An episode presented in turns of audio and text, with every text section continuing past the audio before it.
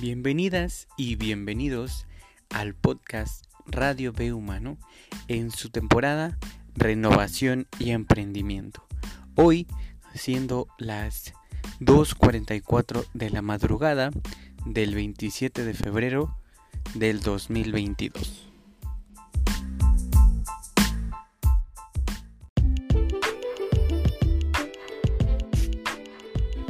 El tema de hoy es Desarrollo de habilidades del pensamiento mediante el uso de las tecnologías de la información y la comunicación, aplicado en educación y formación.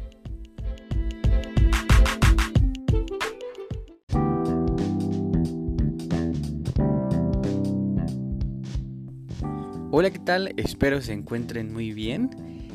Pues aquí estamos iniciando un nuevo episodio en este bonito programa de podcast en Radio B Humano. Y antes que nada quiero comenzar con unas disculpas porque pues no me pude, eh, más bien no pude desarrollar contenido para ustedes debido a que pues son dos cosas. Una, que fue mi cumpleaños la semana pasada. Entonces pues me di un tiempo para compartir con la familia y pues con, con amigos para poder eh, festejar un, un rato, pues un año más de vida, 31 años de vida. y también la segunda, que pues cambié de, de trabajo.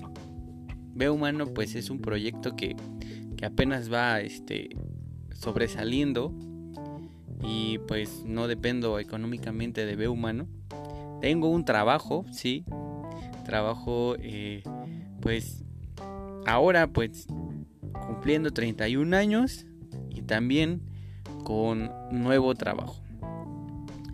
Mis funciones ahí pues me salió la oportunidad de poder eh, tener pues la, manera de, controlar eh, aulas virtuales, desarrollar funciones más orientadas hacia el uso de las tecnologías de la información y la comunicación, el análisis cualitativo y cuantitativo de comportamiento de o más bien el análisis de estas partes de de ciertas encuestas que se realizan.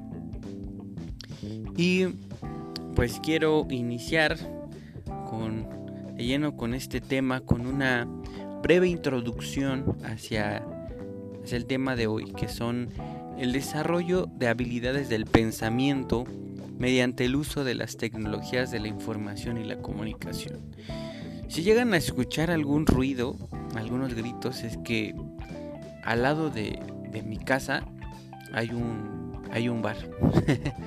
Entonces, hoy siendo las, bueno, ya son las 3 de la madrugada.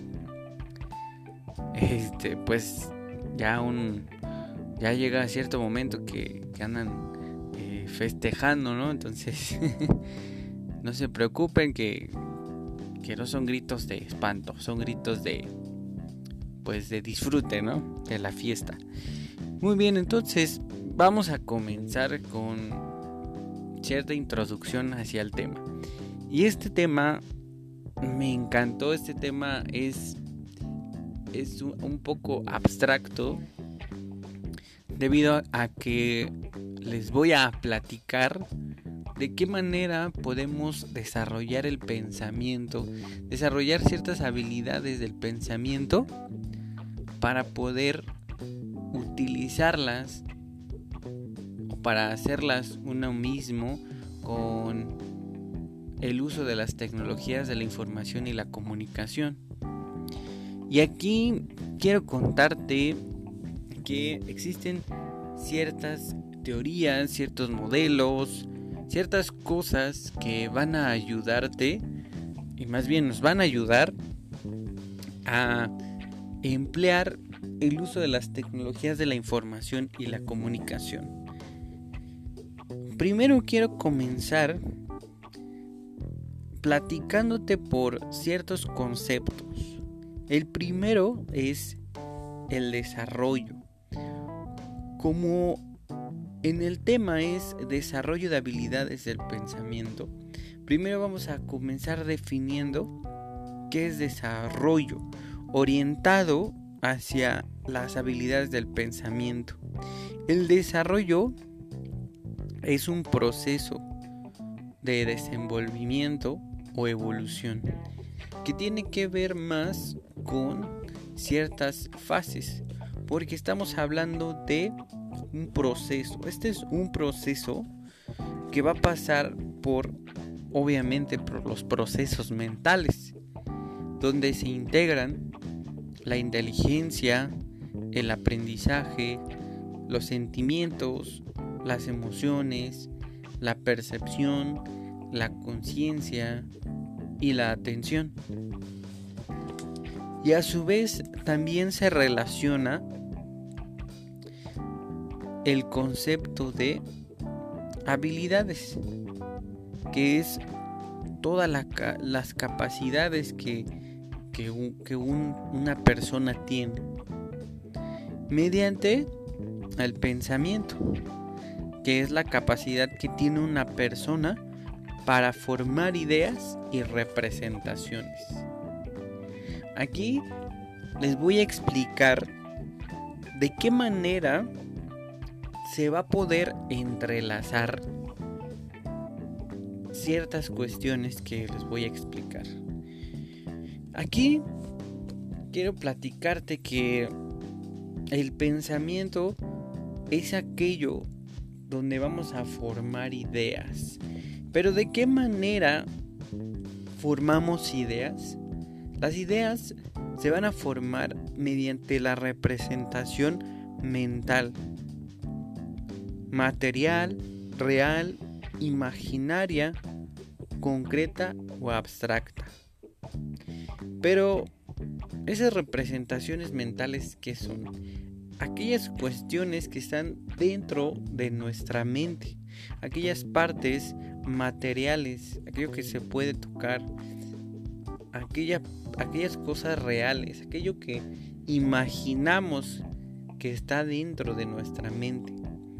Algo que puede ser concreto como yo puedo imaginar una mesa y en mi mente puedo imaginar de todas las de todas las cuestiones mentales, todas las representaciones mentales que que he obtenido a través del tiempo, si yo eh, digo mesa, enseguida en mi mente voy a ver una imagen de una mesa, que es algo concreto. Y algo abstracto podría ser eh, un color combinado con otro, mediante la imaginación. Y esto se da ¿Cómo podemos llegar hasta ese punto del desarrollo de las ideas o la, o la formación de las ideas? Eso se da a través de la observación. Si nosotros nos podemos, ah, bueno, en general, en todas partes estamos observando a las personas. En todas partes estamos observando específicamente qué es lo que está sucediendo en nuestro alrededor. Y eso nos permite tener la asociación de representaciones. Podemos nosotros asociar ciertas cosas con otras. Ejemplo, si yo relaciono lo que estoy diciendo con una palabra, mesa, y lo asocio con una representación mental que está dentro de mi mente. Y voy a ver, voy a observar en mi mente esa imagen. Esa imagen que, que les indico que es mesa y en automático vamos a ver una mesa. Va a ser, vamos a hacer la representación mental de la mesa. Y esto se da a través pues de nuestras experiencias en, en distintas ocasiones, en distintas cosas que nos han sucedido a lo largo del tiempo. Y esta representación eh, de las ideas, a su vez, como les comento, tiene que ver con el pensamiento y la manera en la que se representa la realidad. La realidad es la interpretación o interrelación entre dos cosas. Una, la teoría, es algo que algo que está algo que es muy concreto con, con el modelo que, que es una representación de algo que ya está que ya está elaborado. Y la teoría nos va a permitir establecer, o más bien ya están establecidos los conceptos y la idea de los significados, de los significados de los objetos, mediante leyes, mediante hipótesis, definiciones, teoremas, ecuaciones, entre otros. Es decir, las regularidades que existen en el mundo real. El decir mundo real pues es un poco subjetivo, pero orientado hacia el aprendizaje podemos decir que es algo que es muy concreto, algo que, que ya está creado mediante ciertas investigaciones, pero también puede ser un poco subjetivo debido a que con el tiempo pues las teorías se modifican derivado de ciertas investigaciones y quiero platicarles que esta parte del pensamiento de la representación de la realidad también se da con base en ciertos modelos que es una versión derivada o representada de algo tomado del original. El intento de representación puede ser de dos maneras. El intentar representar mediante un modelo puede ser abstracto, puede ser una fórmula matemática, la conjugación de un verbo, debido a que utilizamos pues la interpretación de, de esquemas mentales o representaciones mentales siguiendo pues el mismo paso de la observación la asociación de representaciones mentales mediante la experiencia y a su vez también puede ser concreto utilizando mapas utilizando modelos a escala de ciertas cosas. La representación física puede ser también del ADN. Y esto es una especie de, de descripción. Pueden ser hechos, situaciones, fenómenos, procesos, estructuras, pueden ser sistemas. Y estos modelos, más bien hablando del modelo, se puede representar o se puede clasificar en cinco tipos. Y eso puede ser comenzando por el primero, que es el modelo icónico. Se asemeja a una propiedad o conjunto de propiedades de un hecho, proceso o sistema, entre otros. Y puede ser de dos tipos, Ahí tenemos al, tipo A, una representación pictórica bidimensional y a escala. En las tecnologías de la información y la comunicación intervienen los modelos arquitectónicos elaborados con programas de diseño InDesign, donde puede uno crear o interpretar pues cierta cierta virtualidad, ¿no? Donde se tienen como ciertos, eh, si se quiere hacer un recorrido virtual, por ejemplo, podemos utilizar este modelo icónico mediante la ayuda de un software o un programa, un programa informático que me va a permitir hacer un recorrido virtual, el cual va a estar prácticamente eh, comparado con, con, una realidad eh, secundaria, ¿no? Puede ser que utilicemos cierta, o bueno, más bien que un eh, diseñador arquitectónico tenga la capacidad de desarrollar pues todo un una obra de arte porque pues la verdad esos eh, modelos de, de, recorridos virtuales son una obra de arte porque son son tan tan tan exactos que tienen cierta estructura eh, virtual como puede ser un auto, puede ser una puerta, una ventana y, el pasto, las personas ahí caminando. Y la verdad se, ven muy bonitos esos, esos modelos icónicos, hablando desde la parte del pensamiento, de la representación de la realidad. Y ese sería el primer modelo en el cual nosotros podemos representar la realidad. Y, la, y el otro sería el B, una representación física total o parcial de una escala. Y esta, como ejemplo, la aplicabilidad de las tecnologías de la información y la comunicación puede ser el uso de la realidad virtual mediante escenarios creados para identificar ciertos espacios, ¿no? Que ahora pues ya tenemos en cierta red social, pues ya se está dando esta cuestión de eh, pues que existen los escenarios virtuales y los y la venta de, de arte.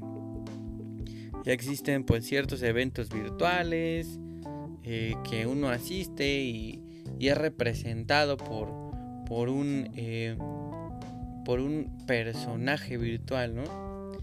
Y es así como podemos integrar en este modelo de modelo icónico de la representación de la realidad, hablando desde la parte del pensamiento. Y el segundo sería el modelo analógico. Se construye a partir de analogías. Siguiendo pues un, proceso, ¿no? Sería A, conjunto de, de cualidades o elementos. Y B, una estructura. C, un proceso, un fenómeno o un sistema. Esto tiene pues cierta estructura, ¿no? Primero es el conjunto de las cualidades o elementos de, orientado hasta a cierto tema, ¿no? Cierto tema que, que como si tú eres algún capacitador, si tú eres un, profesor que se dedica a esta parte de, del desarrollo de contenido, pues puedes utilizar este modelo analógico para poder orientarlo hacia el uso de, de alguna, de alguna, eh, el uso de alguna de algún TIC, de alguna tecnología de la información la comunicación, alguna herramienta, por ejemplo, mediante el uso de las TIC se puede indicar a un estudiante o participante de algún curso pueda desarrollar un ensayo, un informe utilizando algún programa ofimático y compartirlo en la nube para almacenar esa evidencia, ya que este modelo analógico se expresa mediante eh, la lingüística. Y esto es a través pues de, del lenguaje escrito.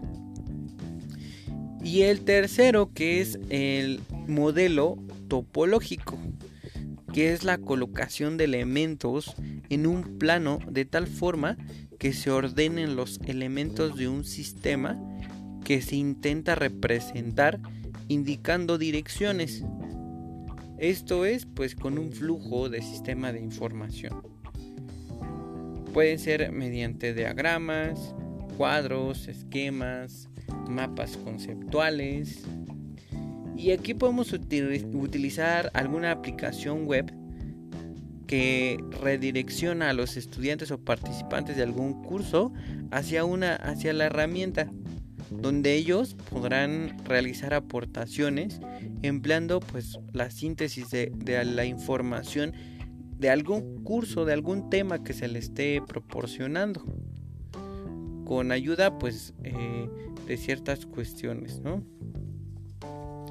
aquí en esta parte eh, topológica podemos hacer eh, algunos cuadros hay algunas herramientas web que permiten hacer eh, mapas conceptuales, eh, permiten hacer eh, mapas mentales. Y a su vez también podemos utilizar pues, ciertas cuestiones. Tenemos al modelo simbólico, que es el modelo número 4. Este tipo de modelo tiene que ser con fórmulas o representación. Se podrá utilizar pues una aplicación en la cual permita representar funciones geométricas. Donde aquí en este eh, en esta parte del, del modelo número 4, este tipo de modelos podemos implementar, hablando desde la perspectiva del, pensamiento, la representación simbólica, pues algunas, algunas herramientas web que nos permitan eh, tener establecido pues las fórmulas, ¿no? El más eh, típico que tenemos pues puede ser eh, algún programa ofimático para representar pues un modelo a través de fórmulas y por último tenemos al modelo matemático, que es el modelo 5, que son las representaciones aritméticas que utilizan símbolos y reglas donde se hace uso de los teoremas, los, los famosos teoremas. Y pues aquí pues les puedo poner un ejemplo donde podemos utilizar un programa el cual permita resolver una ecuación paso a paso para que el estudiante o el asistente de algún curso pueda comprender el proceso de resolución de alguna situación en específico que utilice algún teorema.